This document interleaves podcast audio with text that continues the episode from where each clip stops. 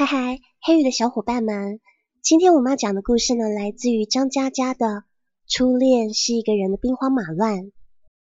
这个故事呢，来自于他的故事集《从你的全世界路过》，非常好看的一本书哦。如果说你很喜欢这里面的故事的话呢，别忘了拿出实际的行动支持他。你知道黑鱼讲故事不只是念吗？所以整篇故事用男生的角度讲呢，会比较辛苦，比较累一点。可是他的故事太好啦，不讲多么可惜啊！所以就让我用闷一点的声音跟大家诉说今天的故事。初恋是一个人的兵荒马乱，爱情让人沉醉，让人盲目，让人疯狂，让人失去理智，让人不可自拔。到底什么才是爱情的真面目？黑羽的音乐爱情故事。带你聆听恋人的呢喃私语，一起探寻爱情的真实模样。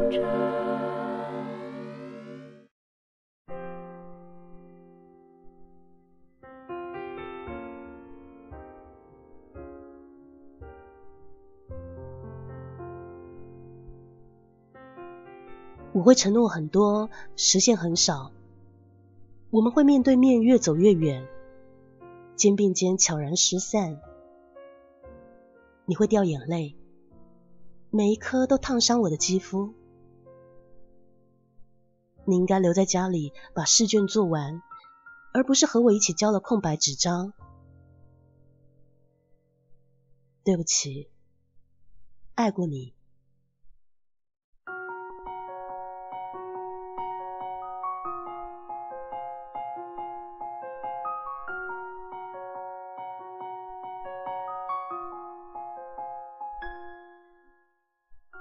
加班十二点以后，就去一家很熟悉的酒吧喝酒。酒吧里的女人都被别人摸来摸去，我没有兴趣摸田园犬，田园犬也没有兴趣摸我。于是我们呼啦啦的喝了好多。田园犬说：“哎，你知道八卦游龙掌讲究的是先发制人，后发制于人吗？”治你妹啊！不如制服诱惑。他当场翻脸了。哎，我严肃的时候你也严肃一点好不好啊？我心想，八卦游龙掌很严肃吗？靠！他继续说，所以说啦，在爱情里啊，一定要先去追求别人。追你妹，太没面子了。哎，一定要先追，因为你先追啊，顶多一开始丢点面子。如果追到了，就表示你研究了他的爱好，迎合了他的喜怒，你已经慢慢渗透他的生活。等你厌倦他的时候啊，他却已经离不开你了。因此呢，在结局里，一般提出分手的都是先追求那一个。哈，这太卑鄙了吧，太强大了吧？这算什么？啊他喝了一杯，继续说。哎，如果打仗需要《孙子兵法》，那么谈恋爱需要的就是《全子兵法》。透过金黄色的啤酒，我突然发现每个女人都有了姿色。也许这就是所谓的酒色。先发制人，后发制于人。慢慢的，当他不放心自己，才把生命托付给你的时候。你已经先发制人，先发离开。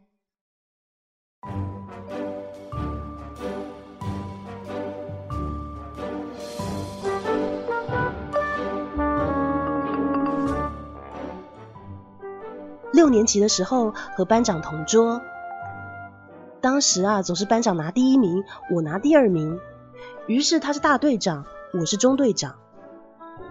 大队长和中队长最大的区别就在于，一般举行仪式的时候，他大声喊：“烂泥，你是我们的骄傲。”而我站在旁边，严肃的行少先队礼。他不喊完，我就不能把手放下来，因为少先队里，老子恨死了赖宁。有一天来了一个胖胖的班主任，他在上面自我介绍。我们呢在下面议论纷纷。班长说：“长得真胖，嘿，这么胖，炖汤一定很好喝。才吃早饭你又饿了。这么胖，我一定要得到他。”那个胖胖的班主任宣布一条最新规则：每天都得睡午觉。谁睡午觉不老实，班长就要把他名字写在本子上。从那天开始，我每天都被班长写在本子上。哎，老子真想把名字改复杂点，记我名字的时候啊，也让他多写几笔。他越是记我的名字啊，我越是不想睡。要是早点让我学会了生理卫生的知识啊，就一刀砍断他的脸部肌肉，再一刀割断他的文胸带子。我之所以知道他六年级就戴文胸，是一次他又记我名字，我就抓他辫子，被他逃脱了。再抓就抓到一根松紧带，我大叫：“哇，这什么？没事，把自己五花大绑干什么？”结果他嚎啕大哭，结果我要喊家长，妈妈告诉我。这叫文胸，男孩子不可以随便抓。我心想，不是说应该抓好文化，文胸也是文字背的，为什么不能抓？等我长大以后，再次抓到文胸，我悲哀的想，哎，小时候没有抓好文化，现在抓文胸都只能抓到 A 罩杯，抓不到 D 的。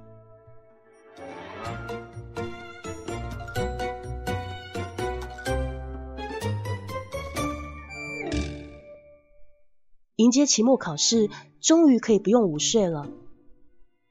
班长带了一本课外读物《小王子》的绘图本，他借给全班同学看，我就硬憋着不问他借。全班人都看完了，他在后面出着黑板报，我偷偷过去，哎，借给我看好不好啊？不借。你借我看，我送你文胸。班长咬住嘴唇，就不理我了。我恼羞成怒啊，暗想这又哪触犯你了？在期末考试前，胖胖的班主任给大家算总账，所有被记名字的都要在水泥地上打手背。班上一个一个被点名，我都做好了从早上被打到晚上的准备了，结果始终没有叫到我。我心想，哎，这个胖子难道真的被我得到了？期末考试后就毕业了。毕业当天，班长送我一个包裹，里面有两样东西，一个是那本小王子绘图本，另一个就是那个记名册。我打开了记名册，发现密密麻麻的记录里。每一天都有一个名字被圆珠笔涂成一个蓝块，我心想，送我这东西干嘛呢？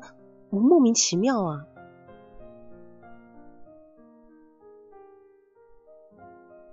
直到初中，我的智商终于提升到一百以后，有一天我才突然明白，那每一天的记录里，蓝块下一定是我的名字。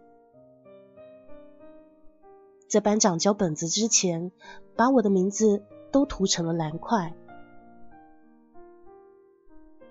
我冲回家，翻箱倒柜，找到了那个记名册，在最后一页找到了电话号码。可是我打那个电话号码的时候，班长已经搬家了，谁也不知道他搬到了哪。于是。在我的记忆里，班长永远变成了一个美人。更重要的是，这把我初恋的年龄从六年级一下子提到了大一。唉，这跨度也太大了吧！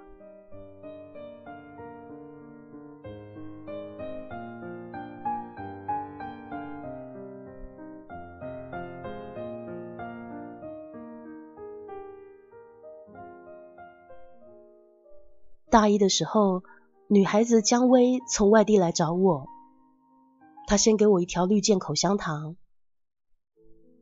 我说啊，这什么啊？口香糖啊？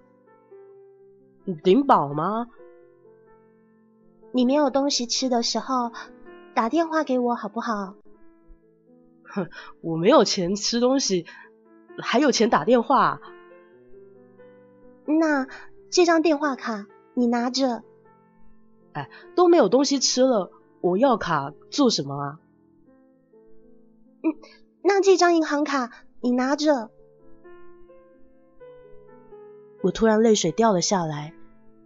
去你大爷的电话卡！去你大爷的银行卡！老子肚子饿。后来我和姜薇打了半年的电话，我发现了一个重要的讯息：女孩想我的时候，都是在打电话的时候哭；妈妈想我的时候，都是挂了电话后哭。再后来，我发现很要好的朋友喜欢姜薇，于是我问姜薇借了一千五百块。我把这十五张一百块压在枕头底下，没有钱去吃饭的时候不碰它，没有钱去网吧的时候不碰它，就连姜薇打电话说没有钱交学费的时候，我都没有还给他。嗯，结果朋友帮他交了。五年之后，他们结婚了。我送了一千五百块的红包，这个红包里的十五张一百块都被枕头压得平平整整，没有一丝皱褶。我终于还掉这十五张一百块，留下了一张绿色的口香糖的包装纸。这张绿色的口香糖包装纸也被枕头压得平平整整，没有一丝皱褶。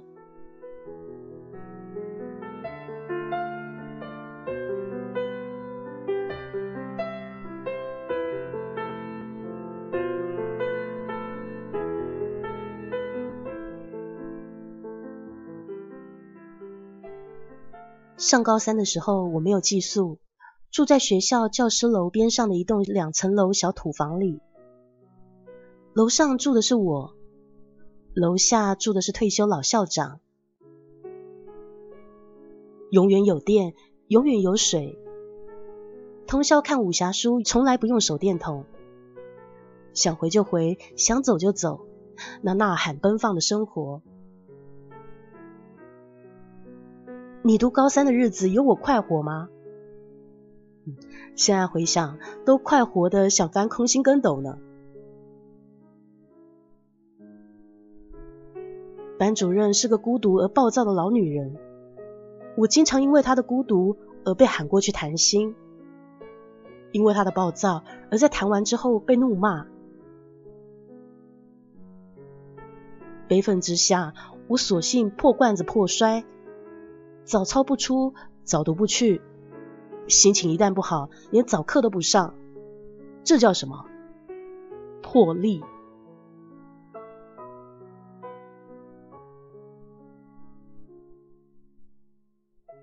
一天大清早，有人敲门了。我开门，是个女生，她还拎了个塑料袋子。我心想，妓女生意怎么做到高中生这里来了？那女生说：“你没有吃早餐吧？”“不吃，滚！”“哎，你这么粗鲁干什么？”“我就是这么又粗又鲁。”“这个别人托我带给你的。”“别人？什么人啊？”“别人不想告诉你，不要算了。”“啊，不想告诉我，那就是不用我还了吧？”那送你的为什么要还？哈哈，别人真好啊。女生走了，我一边吃着麻团和豆浆，一边心想：哎，这别人太穷了，早饭送这个。我班上有朵校花，爆炸美丽，爆炸智慧，学习成绩永远是年级第一。我的愿望是用法律制裁校花同学，枪毙或者是帮我考试，以上二选一。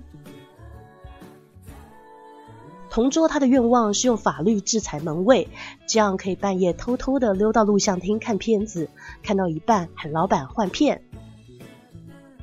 结果几年以后，同桌被法律制裁了，他在承德当包工头，偷税漏税拖欠工资，然后被判入狱三年。当年啊，我就知道这同桌并非等闲之辈啊。有一天，他约了我去城里打游戏，居然还带了一个猪头妹。打到半夜，他问我借钥匙，说要和猪头妹住过去。我还要打街霸，用钥匙跟他换了十几个铜板。结果第二天大早就出了状况，他们出房间的时候被楼下退休的老校长看见了。哎呀，幸好天色不好。老校长没有认出女生是谁，不然和猪头妹同居太掉价了。无奈天色不好，老校长也没有认出男生是谁。想来从我房间里面出来的肯定是我，太委屈了。班主任开始找我谈话，脸色凝重。教导主任开始找我谈话。脸色凝重，副校长开始找我谈话，脸色凝重。我正在绝望的等校长找我谈话，接着锒铛入狱。我是个流氓啊，流氓，还没有摸过女生小手的流氓，哭鬼。突然，校长就不找我了，老师们谁也不提这件事了。突然间就烟消云散。我好奇的三天没有睡着觉。某个消息灵通人士私下跟我说：“想知道为什么吗？”“啊，想啊，十个铜板，好。”“哎，你知道校花同学吧？”“废话。”是他跑到校长那边去啊！他说那晚住你房间的是他啊！嗯，这不是玷污我的名声吗？滚！校花同学是咱学校高考状元的唯一希望，是考取重点大学的唯一希望啊！哪个老师会碰他？他这样一说啊，自然学校就不追究你，哎，事情就过去了。嗯。校花同学不但爆炸美丽、爆炸智慧，还爆炸伟大。在爆炸伟大面前，未成年同居就像天上的浮云一样。但我后来没有想到，校花同学不比我们江湖中人，他是施恩图报的。从此，在校花同学的要挟下，我参加早操，参加早读，参加早课。但是校花同学后来也没想到这么做的弊端。校花同学说：“张佳佳，我们一起报考南浦大学吧。”我大惊失色：“啊，南浦大学？”你以为我是校草啊？名牌大学那他妈是人上的吗？啪！我的左脸被抽肿。校花同学说：“我们一起报考南浦大学吧。”你给我一百块，我就填。那，给你一块。啊，一块？你怎么穷的像小白啊？小白是谁？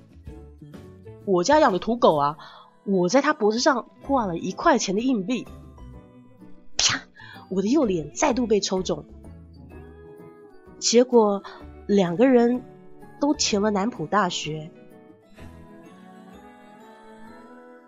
结果我考上了，他没考上，他服从了第二志愿，去了天津。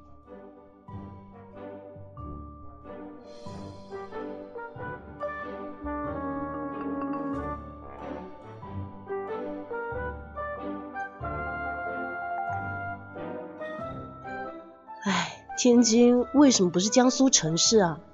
搞的电话全是跨省长途。一个学期下来，抽屉里一叠电话卡。我消耗电话卡的岁月里，出现了姜薇。我很少接姜薇的电话，就算自己在宿舍，也要舍友说我不在，因为我要等校花同学的电话。校花同学打电话来占线的话，还要解释半天。可是校花同学突然再也不打电话给我了，打过去他也不在，永远不在。我等了一个星期，心想：难道他死了？哎呦，一想到他死了，我就难过的吃不下饭。我真善良。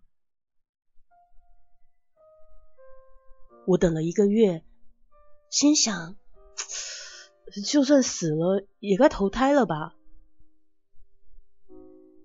可一想到他投胎了，我就寂寞的睡不着觉。我真淳朴。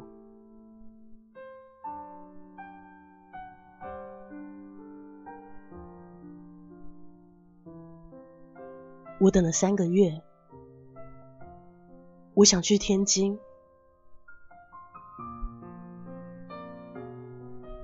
这个时候，姜薇从外地来找我，她先给我一条绿箭口香糖。啊，这什么啊？口香糖呀。顶饱吗？你没有东西吃的时候，打电话给我，好不好？没有东西吃，嗯，还有钱打电话吗？那这张电话卡你拿着。哎呀，都没东西吃了，我要卡干什么？那那这张银行卡你拿着。我心想，姜薇就是比校花同学富裕呀。于是我问他借了一千五百块。我把这十五张一百块压在枕头底下，没有钱去吃饭的时候不碰它，没有钱去网吧的时候不碰它，姜薇没有钱交学费的时候，我都没有还给他。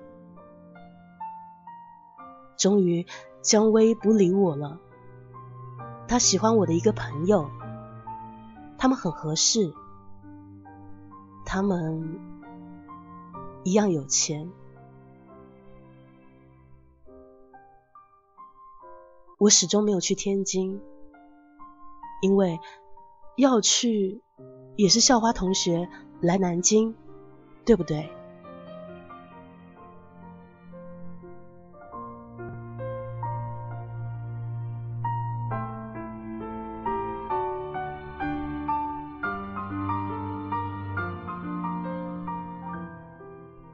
学期末，熟悉的声音。校花同学说：“哎，你还好吗？你好久不打电话给我了。呵呵，我没有钱买电话卡。太穷了吧你？我有钱，我分你一点。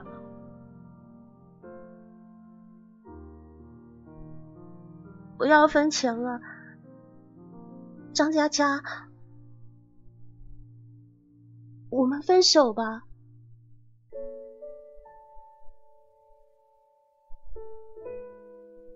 我要分钱。张佳佳，记得照顾好自己。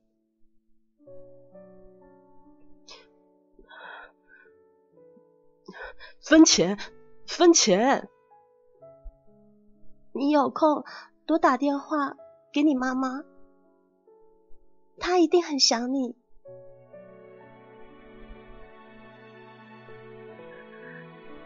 分钱，分钱。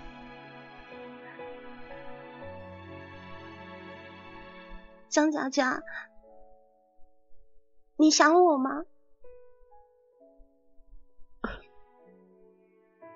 分钱，分钱！不要哭了。记得有一天，我托人给你送早饭吗？我现在还不知道你吃了没有啊。我吃了，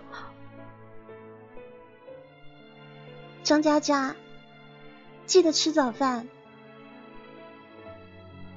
对了，如果再让你报考一次，你会选什么大学？我心想，我什么地方也不选，我找个村姑，在那二层小土楼，洞房种田浇粪。这辈子都不用买电话卡。张佳佳，分手以后，你再也不要打电话给我了。然后电话就这么挂了。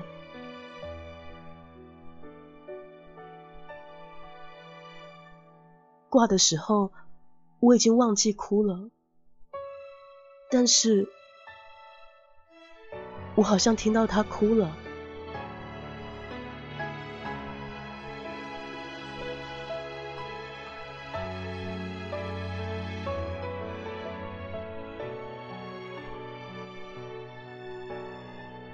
年之后，听到姜薇跟我朋友结婚的消息，我送了一千五百块的红包。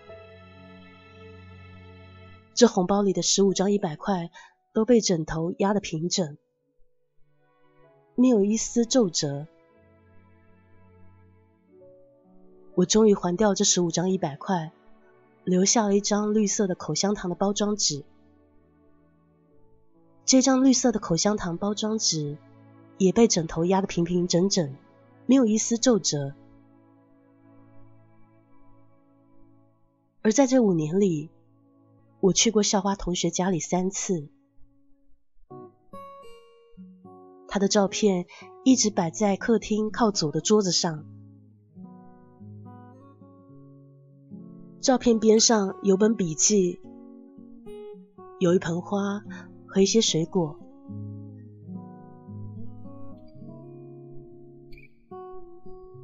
照片前还点了几根香，我抽烟，他抽香。还一抽好几根，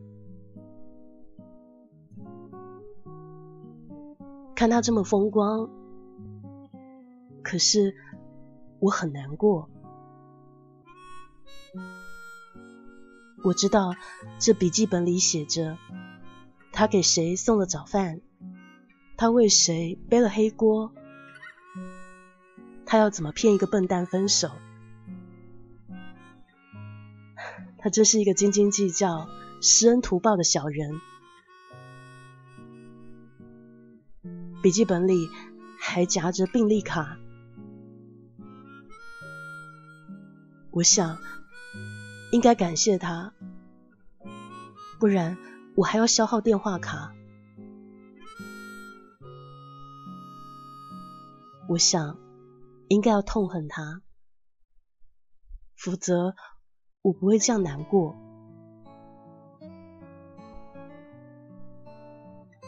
每一次我会和他妈妈一起吃一顿饭，每一次和他妈妈吃饭都说很多很多事情，说的很开心，说的前仰后合。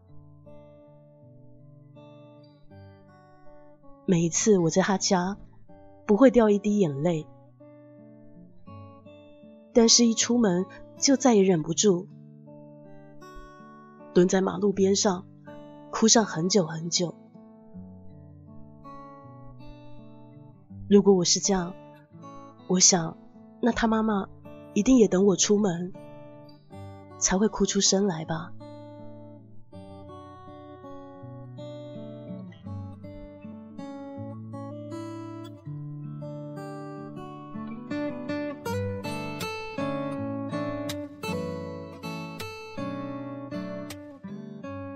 在很长一段时间里，我继续没有早饭吃。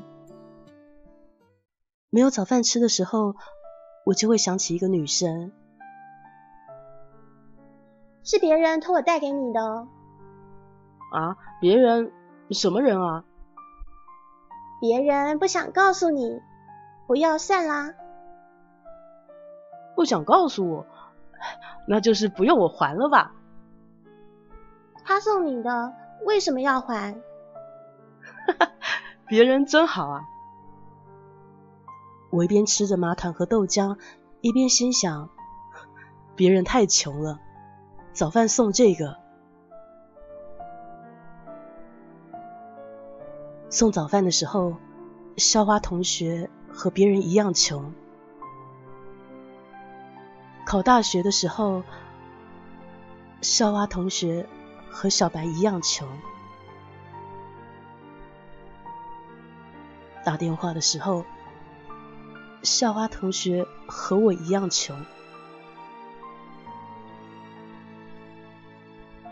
听到收音机里放歌，叫一生所爱，我没有抽一口，烟灰却全掉在了裤子上。我没有哭一声。眼泪却全落在了衣服上。电视机里有人在说：“哎，奇怪，那人好像一条狗。”哎，心想：狗什么狗？你见过狗吃麻团喝豆浆的吗？抽屉里一叠电话卡，眼泪全打在卡上。我心想：狗什么狗？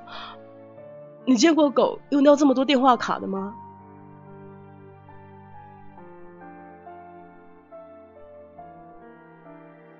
张佳佳，你想我吗？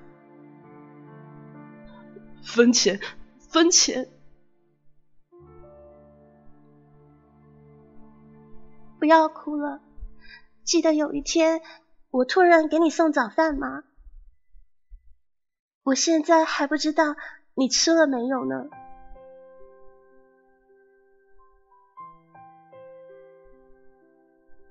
我吃了。张佳佳，记得吃早饭。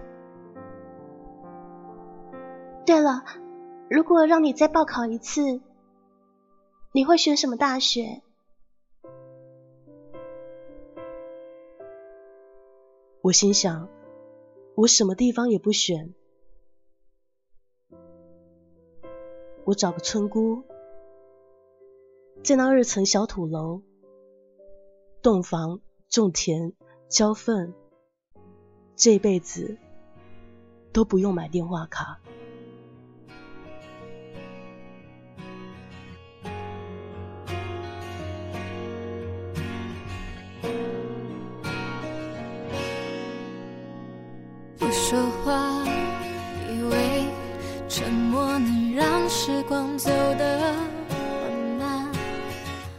想念，以为感伤是生活中的小习惯。一个个心结，忽然间自己解出了答案。一个个就有属于零落，也许已有新的伴。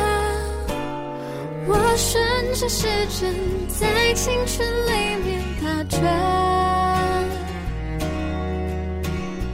一双手推开时光的门，忘记了。